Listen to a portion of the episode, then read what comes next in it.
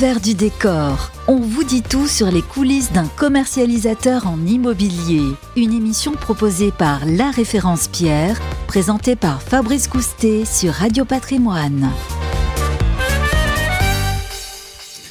Bonjour, bienvenue à tous, bienvenue dans ce nouveau numéro de l'envers du décor proposé par la référence Pierre. On va s'intéresser aujourd'hui à un mécanisme, peut-être que vous ne connaissez pas encore si vous êtes investisseur, mais vous devriez, c'est le LMNP, loueur meublé non professionnel. Alors pourquoi s'y intéresser en ce début d'année 2023 euh, Eh bien c'est ce qu'on va voir euh, dans un instant. L'année 2022, on le sait, a été plutôt compliquée pour les investisseurs entre l'inflation, le taux d'usure qui décale, le coût des travaux, les nouvelles normes environnementales et ce fameux euh, DPE, diagnostic de performance énergétique. Euh, bref, euh, on peut se poser des questions. Qu'est-ce qu'il faut faire pour cette année 2023 Et puis, sous quelle forme Voilà, investir, sous quelle forme louer ensuite? Ce statut de loueur en meublé non professionnel, est-ce qu'il est toujours à plébisciter? Pour quel type de bien? Est-ce qu'il faut choisir plutôt une résidence senior, étudiante, de tourisme? Où est-ce qu'on en est? Bref, quels sont les bons placements pour 2023 Autant de questions et autant de réponses avec notre expert du jour, c'est Olivier Bernada. Bonjour Olivier. Bonjour Fabrice. Vous êtes le directeur de la référence Pierre. On est ravi de vous accueillir. Merci. Alors Olivier, pour démarrer, voilà pour ceux qui connaîtraient pas encore cette formule, le LMNP, qu'est-ce que c'est? On le présente souvent comme une des dernières niches fiscales. Est-ce que c'est vrai? Alors c'est pas vraiment une niche fiscale. Une niche fiscale, c'est plutôt euh, de la réduction d'impôts. Euh, L'allocation meublée euh, prend sa forme en 1949, donc vous voyez que c'est un, un, dispositif plutôt plutôt ancien. Et c'est en fait simplement euh, l'application euh, du plan comptable, puisque dans le cadre de l'investissement à l'MNP, on, on, se situe dans la catégorie de, de, revenus des bénéfices industriels et commerciaux. Oui. Et comme tout autre contribuable qui déclare dans cette dans cette catégorie, il a la capacité d'amortir en fait les actifs dont il fait euh, l'acquisition dans le cadre de son, de son activité. Donc, dans le cadre de l'activité justement euh, de location mmh. meublée, on fait l'acquisition d'actifs euh, immobiliers qu'on peut de facto amortir de manière, de manière régulière. Donc on est sur l'application du plan comptable et pas une niche fiscale qui, euh, par définition, risque potentiellement d'être mise en cause euh, tous les ans avec, euh, avec la loi de finances. Alors, ça veut dire qu'il y aurait une amort, un amortissement finalement comptable des biens tout au long de la durée de vie. Exactement. De, de Donc on n'est pas sur un mécanisme de réduction d'impôts, mais un mécanisme de non fiscalisation des revenus euh, sur le long terme, ce qui est finalement aussi puissant hein, sur le plan euh, sur le plan fiscal quand on sait euh, l'importance euh, de l'imposition des revenus euh, des revenus immobiliers.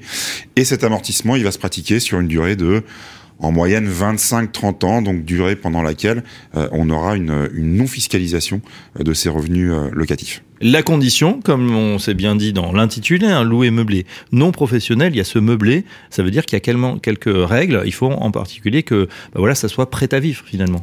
Exactement. Alors la définition euh, euh, juridique de la location meublée, c'est en fait garnir euh, l'appartement ou la maison dont on fait l'acquisition de meubles et d'accessoires qui permettent aux locataires eh bien de, de, de, répondre aux trois besoins suivants, c'est-à-dire manger, mmh. dormir et se laver. Donc il faut une kitchenette, il faut des petites cuillères, il faut euh, des assiettes, un lit, une couverture, euh, il faut euh, une douche, un pare-douche, etc. À la différence, ça, Olivier, la on, l'explique, hein, de quelqu'un qui aurait son, son bien complètement nu euh, et qui le loue, voilà. Exactement. après, on a équipé par, par la personne. Alors le, le c'est différent notamment au niveau de la fiscalité, puisque d'un côté, on va être sur les revenus fonciers, la location nue, avec, euh, on le sait, une imposition euh, plutôt plutôt importante, hein, oui. tranche marginale d'imposition plus CSG CRDS, alors qu'en location meublée, je le répète, on sera en BIC, et donc la capacité d'amortir et de défiscaliser, encore une fois, ces revenus locatifs. Bon, on va rentrer dans un instant dans justement le, le vif du sujet. Je voulais juste avoir votre avis, puisqu'on est encore en, en début d'année. C'est vrai que je le disais, on a eu une année 2022, voilà, qui a été coup de tabac sur coup de tabac, et, et ça a été une année compliquée aussi, et, et un peu frileuse pour les investisseurs. Ça n'a pas empêché le marché immobilier d'être globalement très positif. On a eu plus d'un million de transactions, mais on sent qu'on marque un peu le pas. Alors sur l'immobilier, euh, on va dire traditionnel, on a marqué un petit peu le pas, mais ça reste une année, euh, une année correcte. En revanche, sur l'investissement immobilier euh, neuf, euh, ça a été, euh, ça a été pas loin d'être assez catastrophique quand même, pour différentes raisons. Les permis de construire, dont on sait qu'ils ont été assez peu présents ces derniers, ces derniers mois, voire ces dernières, ces dernières années. des coûts de travaux qui ont fortement, qui ont fortement augmenté. La remontée des taux d'intérêt, l'inflation, la guerre en Ukraine. On sait que les investisseurs, ils ont besoin de se projeter sur le long terme quand ils investissent sur des mécanismes de défiscalisation ou dans l'immobilier neuf. donc voilà, autant d'incertitudes qui font que le, marché a, a, marqué le pas. En 2023, on a des indicateurs qui me semblent quand même un petit peu meilleurs, euh, voire bien meilleurs euh, pour l'investissement immobilier en général et le neuf en particulier. Euh, à minima pour deux raisons. Première raison, c'est que et je parle en tant que voilà, spécialiste du, du référencement d'opérations d'immobilier neuf, on voit un retour d'opérations à la découpe euh, qu'on n'avait pas euh, forcément ces dernières années. Ça, c'est un élément très important. On sait, on était dans un environnement de Toba.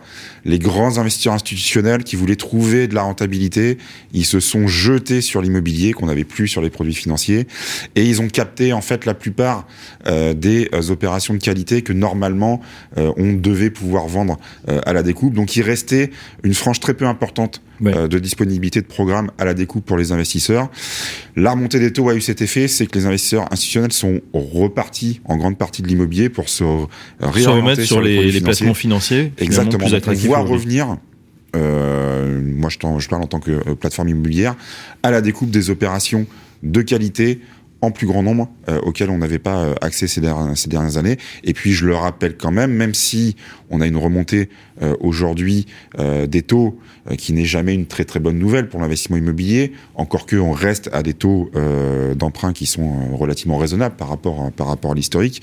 On a une grande qualité de l'actif immobilier en 2023 pour l'investisseur particulier, c'est le rempart que constitue l'immobilier par rapport à l'inflation, puisque l'immobilier, c'est le seul actif, euh, je dirais, qui permet de répliquer euh, en fait l'inflation sur euh, ses revenus, les revenus locatifs en l'occurrence. On sait que les revenus sont revalorisés au fur et à mesure des, des, exercices et répliquent tout ou partie de l'inflation. Donc ça, c'est quand même un élément intéressant qui permet de se projeter, à mon avis, favorablement sur l'immobilier en 2023. Alors justement, si on se projette favorablement, les investisseurs peuvent encore profiter, vous l'avez dit, de taux intéressants, même si voilà, il faut passer à l'action parce que ça remonte très vite. quels sont les sous-jacents justement sur lesquels on peut investir en LMNP alors deux types de possibilités, soit sur de l'immobilier euh, résidentiel traditionnel, j'achète un, T1, un T2, un T3 à Paris, Lyon, Marseille ou, euh, ou, je ne sais où, et là il n'y a pas de problématique de, zonage, et je le loue tout simplement meublé, euh, ça c'est une possibilité, je pense qu'on y reviendra tout à l'heure. La deuxième possibilité, c'est d'investir dans de l'immobilier euh, qu'on appelle gérer sous bail commercial, donc en résidence service avec différents supports d'investissement, la résidence étudiante, la résidence senior, la résidence de, tourisme, la résidence médicalisée dont on a beaucoup parlé euh, ces dernières années. Donc deux euh, possibilités qui sont assez différentes en termes de fonctionnement puisque, comme son nom l'indique, l'immobilier géré je ne m'occupe de rien, j'ai un exploitant professionnel qui assure la gestion du 1er janvier au 31 décembre de mon bien immobilier. Sur de l'immobilier résidentiel classique, bah, je mmh. suis euh, sur euh, de la location euh, traditionnelle avec les risques afférents à la location traditionnelle, c'est-à-dire les risques qui sont qui sont liés aux locataires, hein, le non-paiement des loyers, l'absence de locataires, la dégradation potentielle des logements, etc., etc. Allez, on démarre par l'immobilier euh, géré. On va justement prendre les différentes classes d'actifs. Où en est-on sur la résidence senior Vous l'avez dit, hein, ou résidence médicalisée, mais on va faire le distinguo. On sait qu'il y a eu un gros scandale avec euh, Orpea. Est-ce que euh, ça a affecté le marché qui, on le sait, est très tendu? Alors oui, nécessairement. Alors, il y a des fondamentaux qui sont bons sur le marché des seniors médicalisé pour les personnes âgées dépendantes, senior pour les personnes âgées euh, non euh, dépendantes. Les fondamentaux sont bons tout simplement parce que la classe d'âge des baby boomers qui sont nés euh, après-guerre mmh. eh bien arrive justement en 2022 et 2023 à l'âge de rentrer en résidence senior et en résidence médicalisée. Et on sait qu'on manquait par ailleurs de biens, donc on a un effet un effet ciseau qui rend sur l'aspect locatif, c'est euh, c'est bien extrêmement extrêmement intéressant. Alors, faut dissocier vraiment la médicalisée du senior. La médicalisée, on a connu une problématique relativement importante hein, depuis euh, quelques mois avec le, scandale Orpea, qui fait qu'aujourd'hui, euh, on n'a pas une visibilité extrêmement forte sur ce que va devenir euh, mmh. ce support à l'avenir. Euh, on voit que euh, l'État reprend la main sur le sujet, la Caisse des dépôts et consignation est entrée au capital d'Orpea. Il y a une volonté vraiment de mettre des normes extrêmement importantes sur cet actif, des volontés de développer des solutions alternatives, même si je suis pas sûr qu'aujourd'hui elles existent vraiment. On parle beaucoup de maintien à domicile, mais le maintien à domicile c'est bien pour les personnes peu dépendantes, les personnes très dépendantes pour moi, il n'y a pas d'autre alternative que, euh, que l'EHPAD. Somme toute sur l'EHPAD aujourd'hui, notamment euh, sur euh, les exploitants, je dirais, prime, comme Orpea, Corian et, d'autres qui ont fait l'objet du scandale que l'on que l'on a connu ces, ces, derniers mois, on a quand même un manque de visibilité mm. sur ce qui va se passer à l'avenir. Donc je dirais que sur la résidence médicalisée, en tout cas sur ces gros exploitants, il est urgent d'attendre pour retrouver, on va dire, un, un environnement qui est beaucoup plus, beaucoup plus sécurisé, beaucoup plus serein et avec beaucoup plus de, de visibilité. On, on, retient, il est urgent d'attendre, on va attendre effectivement la, la, poussière retombe et voir comment ça se passe dans, cette, dans ce domaine euh, de la résidence senior, résidence médicalisée. Alors le euh, senior, senior, alors la différence c'est quoi? Médicalisé, on a dit compliqué, senior? Bah, Le senior, c'est totalement différent. Alors, on s'adresse à des seniors, mais on est sur des actifs traditionnels puisque on fait l'acquisition d'appartements, somme toute, euh, euh qui sont équipés, c'est ça, un petit peu meublés, plus meublés, avec euh, un mobilier euh, un petit peu adapté aux seniors, mais c'est un appartement tout à fait classique dans une résidence classique et généralement en centre-ville.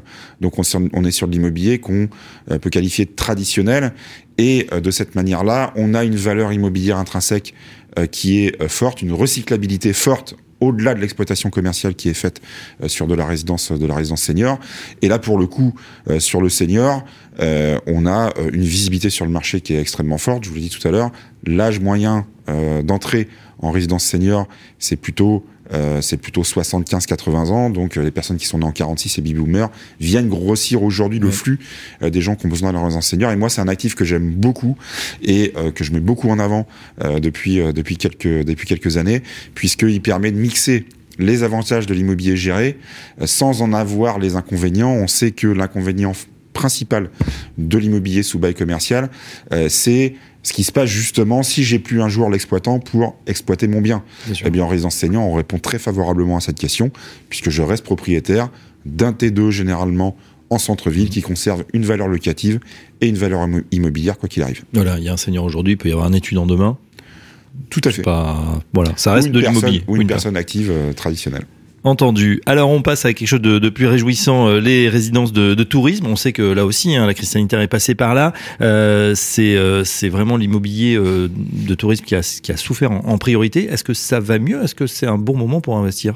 Alors ça a souffert et c'est normal puisque dans l'univers dans de l'immobilier géré, la résidence de tourisme est le seul actif qui n'est pas la résidence principale du locataire. Mmh, alors hormis la résidence étudiante, mais c'est un particulier. Euh, L'EHPAD, euh, le, euh, non, c'est euh, la résidence étudiante, c'est justement aussi la résidence principale, pardon, de, euh, du locataire, comme l'EHPAD et le senior. Le tourisme, c'est pas la résidence principale du locataire. Donc c'est c'est pas un besoin primaire, et forcément, quand il y a des restrictions, notamment de déplacement, comme on l'a connu pendant la crise sanitaire, forcément, la résidence de tourisme elle ferme et il y a des loyers qui ne sont pas qui ne sont pas payés. Et la résidence de tourisme, elle souffre toujours historiquement des différentes crises qu'on a connues, la crise des subprimes euh, en, euh, en 2008-2009, euh, d'autres crises euh, précédemment, la raison tourisme est toujours l'actif qui souffre le plus vite et le plus fort sur l'aspect euh, exploitation sur l'aspect loyer. Mais c'est un actif quand même intéressant euh, aujourd'hui puisque on a retrouvé euh, des fondamentaux en termes de taux d'occupation qui sont extrêmement extrêmement extrêmement intéressants. les Français sont revenus très fortement massivement vers le tourisme et le tourisme plutôt plutôt plutôt local.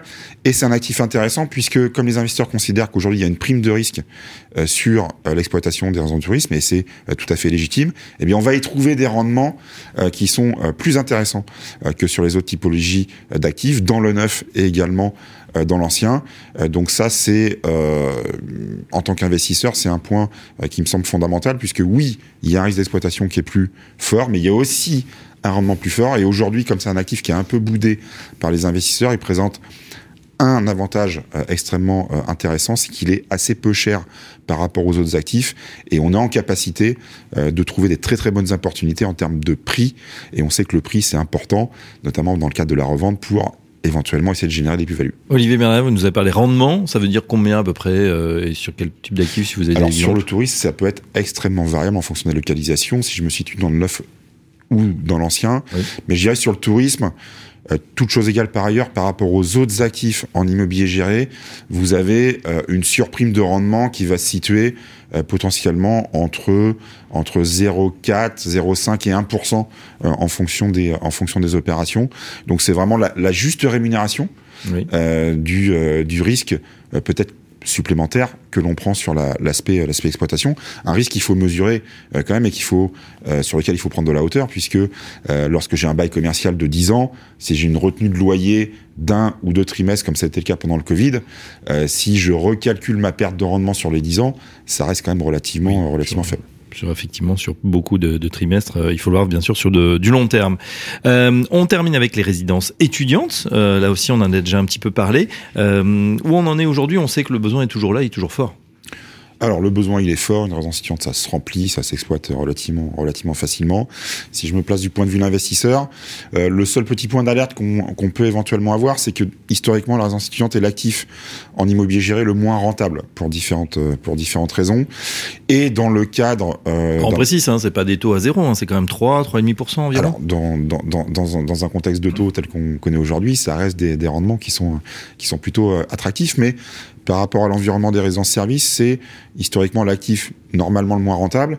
Et c'est vrai que dans le cadre euh, d'une situation de remontée euh, des taux, il euh, bah, faut être vigilant à un moment quand même sur la pertinence du rendement de son actif immobilier et encore plus sur des étudiants puisque c'est pas là où forcément on trouve les taux de rendement les plus les plus importants.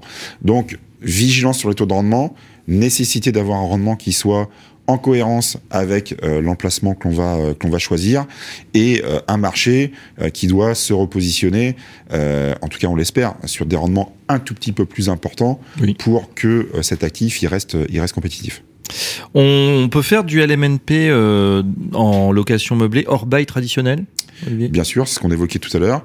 Donc, hors bail traditionnel, on est sur de, de l'immobilier résidentiel classique, hein. donc des appartements qu'on ne louerait pas nus, qu'on louerait donc euh, en meublé.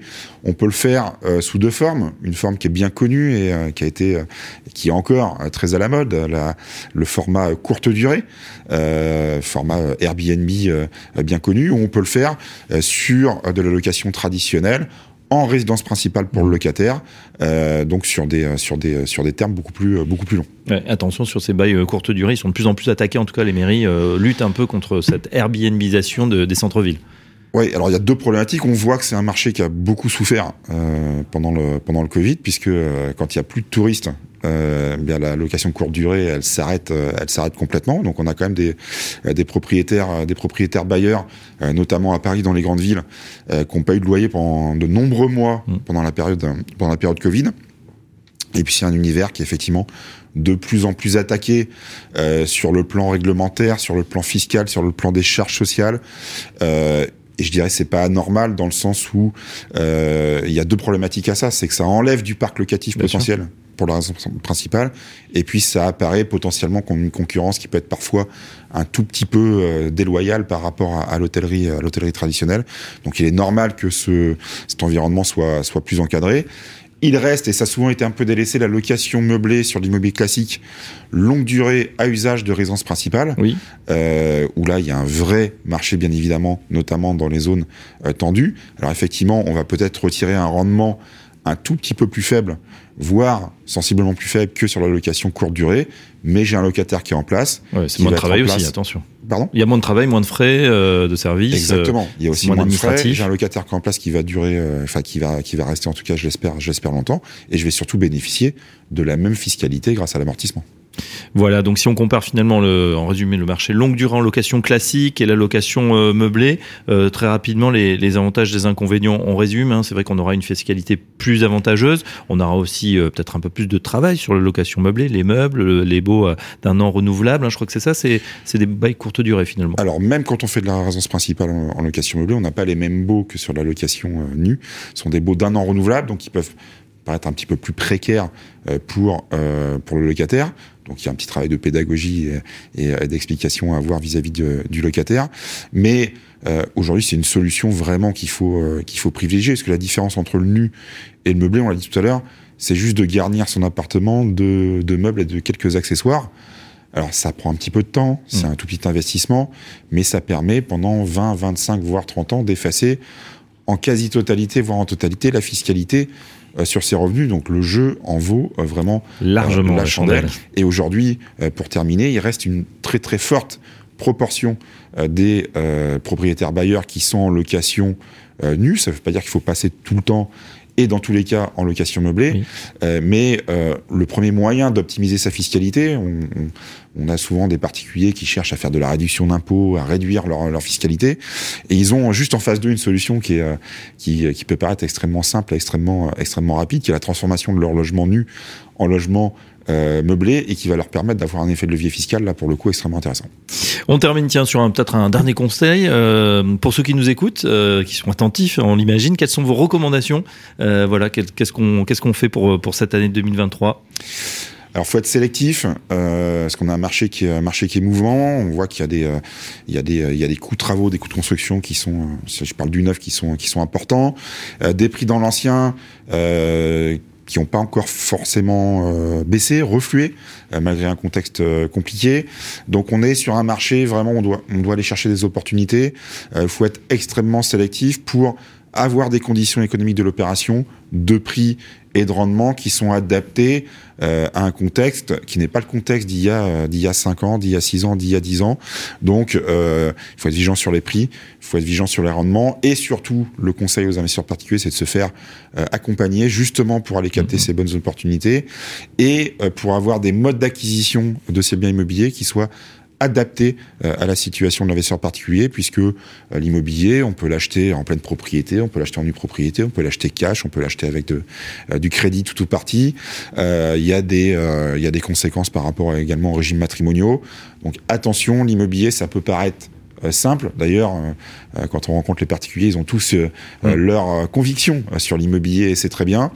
Mais ce n'est pas aussi simple que ça quand on doit. Elle m'avait dit, c'est comme le foot. Hein. On a tous, on est tous à un moment, on a tous un avis. Exactement. Tous un peu sélectionneurs. C'est comme le foot. Il y a 60 millions de sélectionneurs. Tout le monde mm. a son avis et, et, et c'est très bien.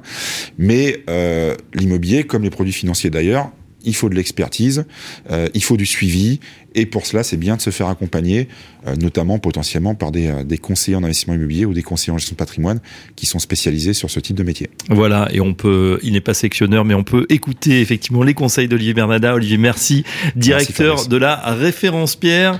Cette émission touche à sa fin, mais on se retrouve très prochainement pour une nouvelle émission de l'envers du décor. À très bientôt. L'envers du décor, une émission proposée par La Référence Pierre, à réécouter et télécharger sur le site et l'appli Radio Patrimoine et sur toutes les plateformes de streaming.